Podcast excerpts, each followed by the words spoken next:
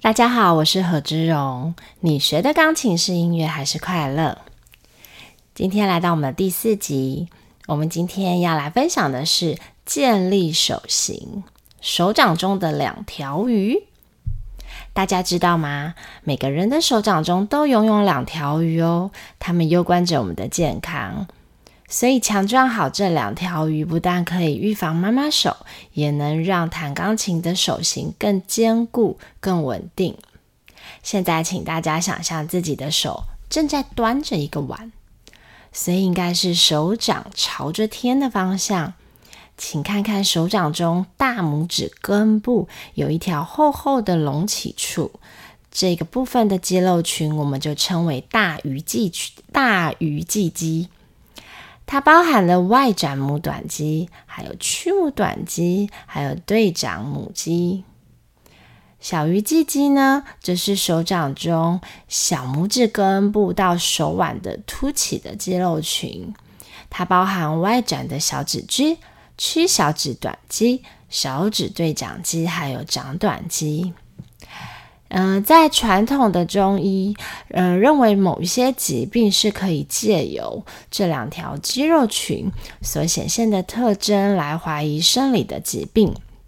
像如果你经常按摩大鱼际肌啊，还是可以改善失眠、早起的问题。呃，心脏的问题也往往就是对应着这条大鱼际肌。那多按摩小鱼际肌呢，则是可以改善许多因肺热而引起的症状。像是呃喉咙肿痛啊、咳嗽、发热，那也可以增强免疫力以及心肺功能。除了按摩它，我们也可以透过训练大小鱼际肌的稳定，达到增强手腕周围肌力的目的，来保护着我们的手腕。那这样可以预防我们的妈妈手，还有常常听到的晚睡到症候群。所以在这集中，我们要分享大鱼际肌，除了关于健康之外的，其实在弹奏钢琴的时候呢，对于这两条鱼际肌的使用，还有感受以及控制，都会影响弹琴时的手型哦。有这些观念是非常重要的，因为很多人就是忽略了这个部分，才会导致无法建立良好正确的手型。我观察，呃，在弹琴中，手指尖不容易站好的学生，大部分手掌厚度都过于单薄，那大小鱼际肌往往不太能够维持支撑。加上因为无法持续的支撑好，就会开始使用手腕、手肘来代偿，那用手指往下压来制造大声的钢琴音量，这样方法，呃，这样往往是适得其反的。反而造成手掌关节更容易的塌陷，联动到你的上肢会造成很紧张。所以你如果弹琴，呃，练完钢琴之后感觉肩颈僵硬啊、酸痛、手臂酸痛、全身也很疲惫，很有可能你在弹钢琴的时候是没有使用到手掌中的这两条鱼际肌群哦。我有一位学生，他是男生，骨架蛮大的，手也很有肉，但是手掌关节就是一直不够稳定，很容易塌陷。那当然，我观察他对于大小鱼际肌的使用是比较没有感受的，所以造成弹钢琴时常常使用手肘来代偿，那手肘也常常会往外顶。那在这样。上课的时候，我就时常都要特别的提醒这个部分。在他上了国中之后呢，因为他去参加了他们的校内篮球队，那每天都要受训啊。一阵子之后，我发现他的手型越来越好，我就问他说：“诶，你是不是常常有在练习抓篮球？”果然被我猜中，因为我想手。在篮球队里面，手可以抓篮球，这对篮球队员而言是非常有有有必须的伎俩。但这个训练其实对弹钢琴的学生来说是非常好的，呃，因为刚好可以强化呃大小鱼际肌肉，让我们的手型更坚固。我们现在呢，把手伸出来，手掌面朝下，想象你的手中抓着一颗棒球，或是你要模拟，就是你要抓握篮球的手型。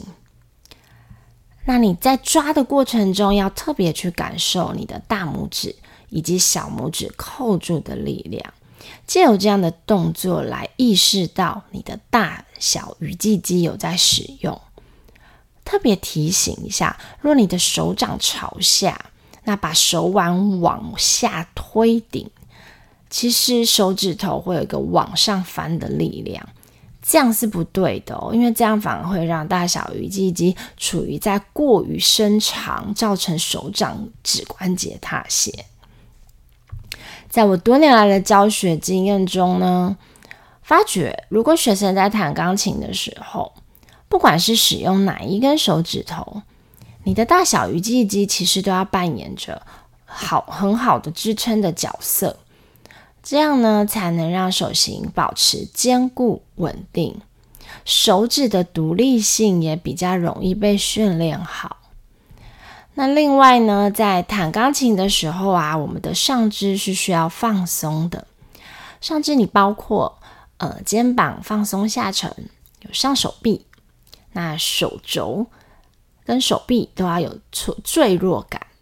所以手肘感觉重重的，不能像拱手一般的往外侧顶。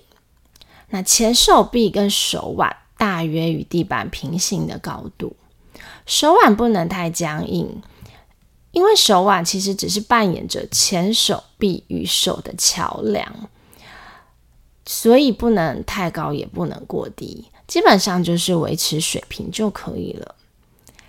现在呢，大家来跟我做一个动作。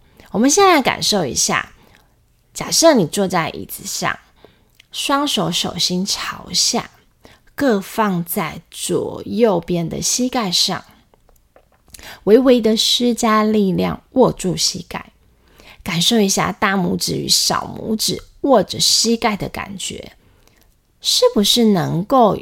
可以感受到大鱼际跟小鱼际的肌肉使用的力量呢。把这个感觉再带到你的钢琴琴键上面，让自己的五根手指头微微的放在琴键上。若旁边没有钢琴，我们放在桌上也是可以的。首先呢，手肘沉重的放松往下，感觉一下你指尖的部位。指尖不能被手肘的沉重感拖下，反而好像要有刹车一样的阻力扣挂在平面的琴键上。你想象手肘不断的往下沉，然后呢，你的手指尖又好像有刹车一样顶着。